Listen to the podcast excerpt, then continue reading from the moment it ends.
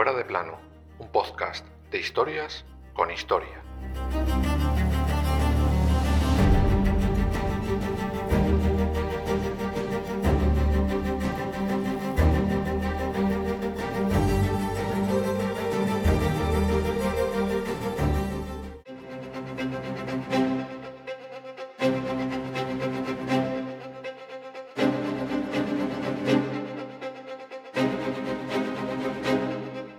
Aquel 16 de noviembre de 1491, ocho personas morían ejecutadas en la hoguera, curiosamente, en el brasero de la dehesa, en la provincia de Ávila.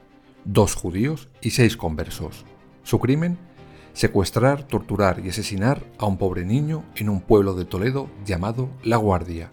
Ese fue el resultado de un macrojuicio organizado por la Santa Inquisición. Pero hay un pequeño problema en esta historia ni hay pruebas del asesinato, ni de la tortura, ni del secuestro, ni siquiera de la propia existencia de ese pobre niño. No sabemos su edad, ni denuncia alguna de sus supuestos padres. Esta es la historia del supuesto Santo Niño de la Guardia.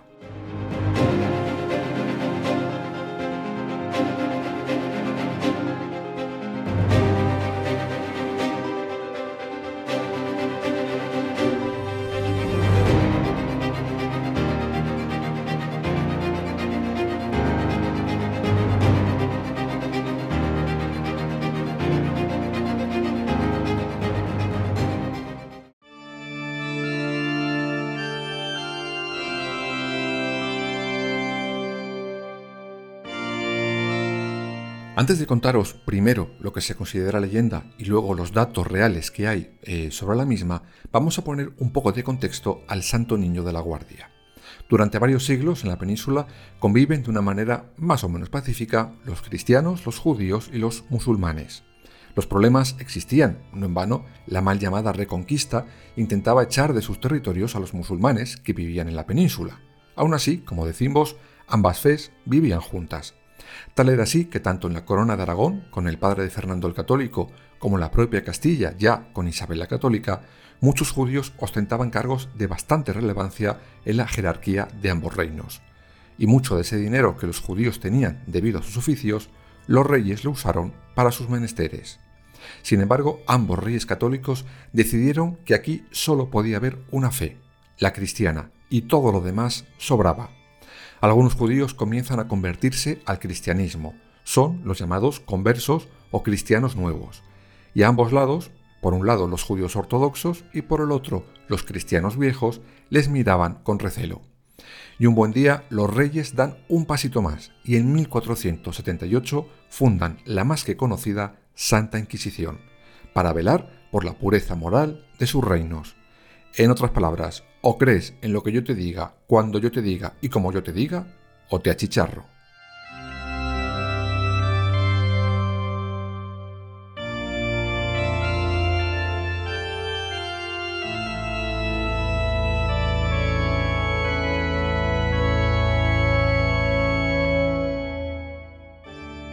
Teóricamente este santo oficio solo tenía potestad para ir contra los musulmanes, no contra los judíos. Por eso, los historiadores se encuentran en esto el primer punto de sombra sobre la historia fuera de plano que hoy nos ocupa. ¿Qué hace la Santa Inquisición juzgando un supuesto caso en el que están envueltos judíos y que se supone es un secuestro y asesinato sin más ni más? Luego os lo explicaré y seguro que lo vais a entender, pero en aquellos primeros años la Santa Inquisición necesitaba publicidad, necesitaba avivar el fuego, nunca mejor dicho.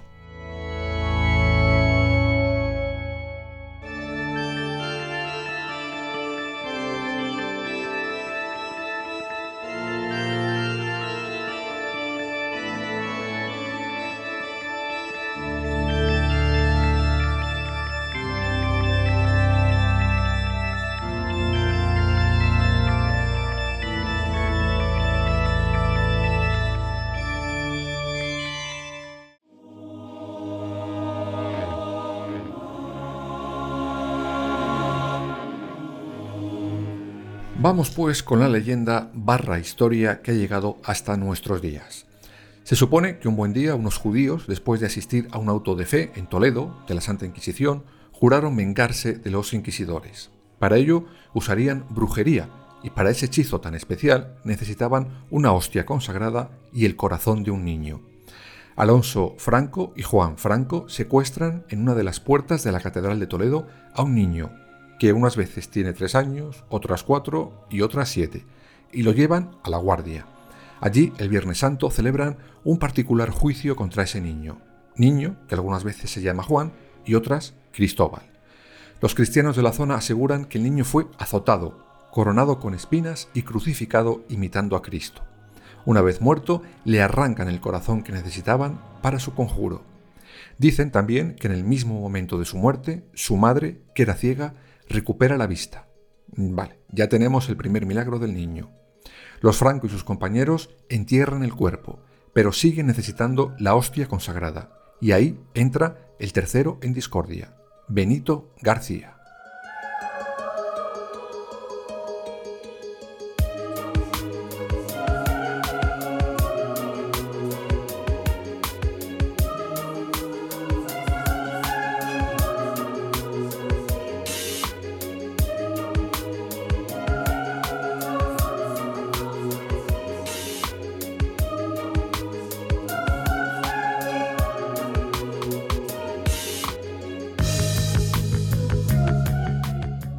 A Benito le entregan la forma sagrada y le mandan a Zamora.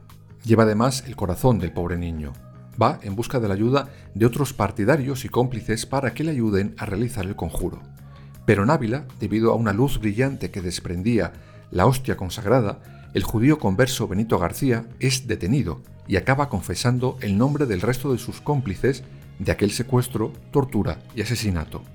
Al niño se le atribuyen desde ese día nuevos milagros. Uno de ellos es la propia desaparición no solo de su cuerpo, sino del corazón. Algunos dicen que como Jesucristo al tercer día resucitó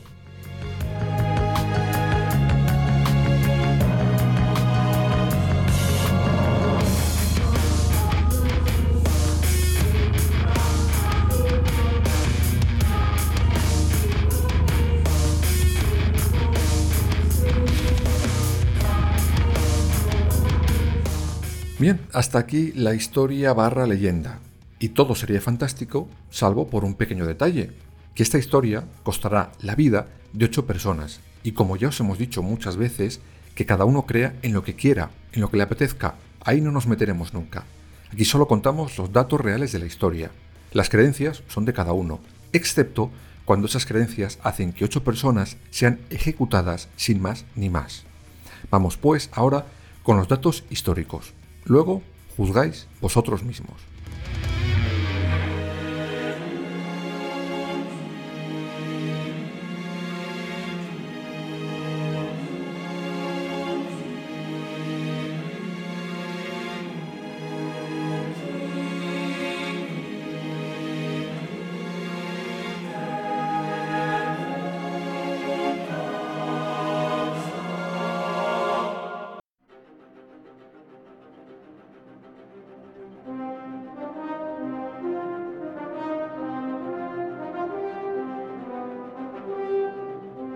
En junio de 1490 se detuvo en Astorga a un converso llamado Benito García, de quien se sospechaba que robaba hostias consagradas y que las llevaba en sus alforjas para ejecutar sacrilegios. Benito era cardador ambulante y natural del pueblo de La Guardia. Le llevan ante el provisor del obispado de Astorga, Pedro de Villada. Le interrogan y acaban acusando a tres conversos falsos de judeizar a la población. Pero no lo hace gratis, ¿no? lo hace por las innumerables torturas a las que le estaban sometiendo. Benito confiesa que en 1485 había vuelto a la fe judía alentado por otro converso de la Guardia llamado Juan de Ocaña y un zapatero judío cuyo apellido era Franco y que estaba en la cárcel de Segovia por ese mismo hecho. Pero esto resulta raro, de por sí, porque, como ya hemos dicho antes, la Inquisición no tenía jurisdicción alguna ante los judíos. Sea como fuere, Benito García acaba inculpando a Yusef Franco, de 20 años, y a su padre. Todos son detenidos e interrogados, solo por el delito de judeizar.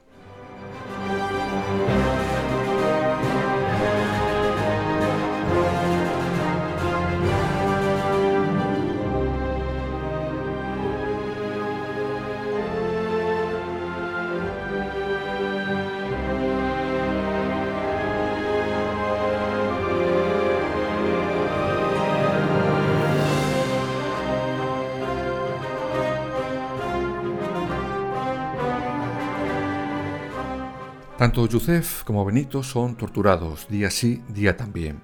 Y en medio de esas torturas, los inquisidores empiezan a apuntar supuestas confesiones de un crimen cometido en 1487. En él, se supone, habían asesinado a un niño para arrancarle el corazón y junto con una hostia consagrada hacer un conjuro. Vale, vosotros diréis, ¿ves? Lo han confesado. Muy bien, pero dos apuntes muy pequeños. El primero, la confesión fue bajo tortura, creyendo que si confesaban lo que les estaban diciendo los propios inquisidores, esas torturas pararían y podrían salir de ahí. Y segundo, y más importante, si ese supuesto crimen que están confesando lo datan en 1487, ¿cómo es posible que según la otra historia mm, que os he contado, cuando Benito García es detenido en Ávila, procedente de Toledo, lleve el corazón de ese pobre niño? ¿Qué tardó? ¿Tres años en ir desde Toledo a Ávila?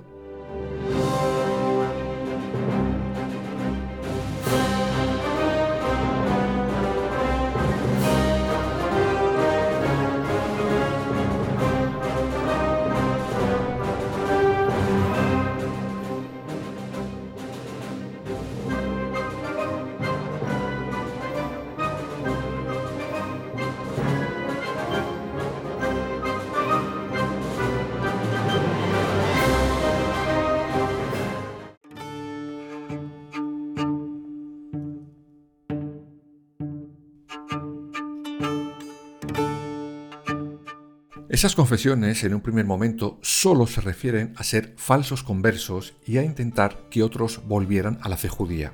No había crimen, ni niño, ni nada. Solo cuando las torturas aumentan es cuando aparece ese supuesto crimen. Está escrito que ambas confesiones, las de José Franco y Benito García, no cuadraban, se contradecían entre sí. Y es raro, ¿no? Si yo tengo un cómplice de un delito y lo confieso, tanto la mía como la del otro deberían ser iguales, ¿no? Pues no, en este caso, no se parecían ni en el blanco de los ojos. El juicio había comenzado el 17 de diciembre de 1490 y durante esos meses no cuadraba ninguna versión de esas supuestas confesiones, aunque todo cambia de repente y por arte de magia el 12 de octubre de 1491, cuando los inquisidores en una sesión del macrojuicio les ponen a los dos frente a frente para un careo. Oye, en ese momento sus declaraciones estaban calcadas, completamente. No había ni una pequeña contradicción. Curioso, ¿no?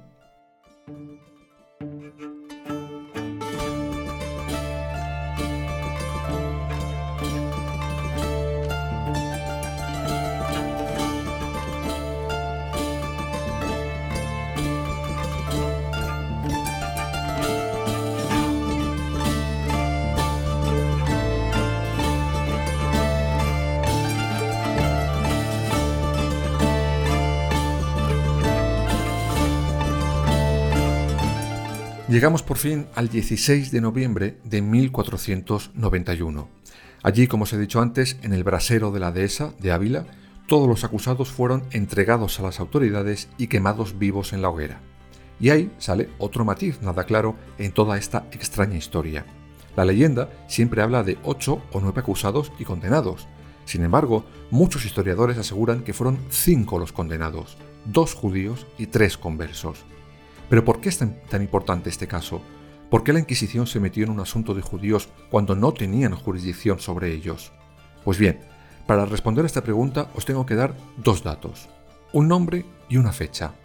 El nombre es Tomás de Torquemada y la fecha es el 31 de marzo de 1492, el decreto de la Alhambra.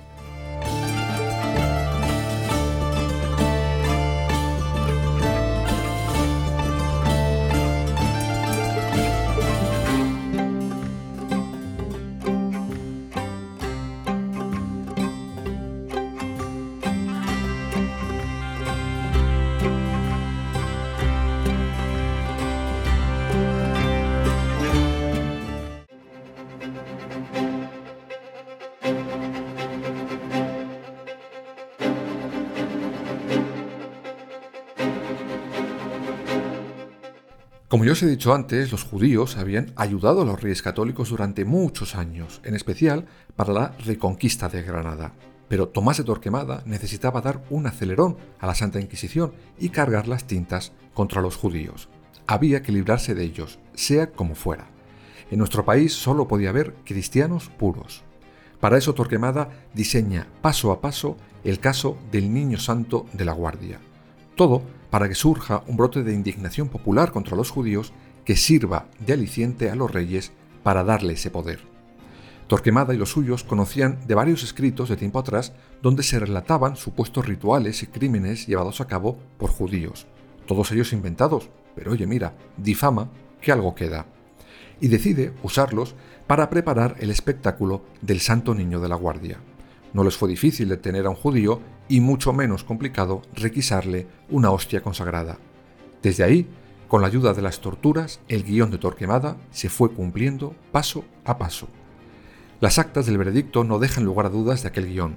No se molestaron en disimularlo mucho. Prueba de ello son, por ejemplo, supuestos testigos de esos hechos que casualmente todos estaban muertos. Aunque lo que más llama la atención de toda esa documentación es la propia existencia del niño. En ella el niño queda sin nombre, sin identidad, ni relación alguna con cualquier posible desaparición. Tampoco se buscan pruebas materiales del asesinato. Nada. El guion de Torquemada, la verdad, no lo necesitaba. Ya tenía lo que quería. Un horrendo crimen cometido por judíos que horroriza al pueblo. Por cierto, la fecha que os he dicho es justo el día en el que los reyes católicos expulsan del país a todos y cada uno de los judíos mediante ese decreto de la Alhambra. Curioso que eso llegue pocas semanas después de aquella ejecución por el supuesto crimen del Santo Niño de la Guardia.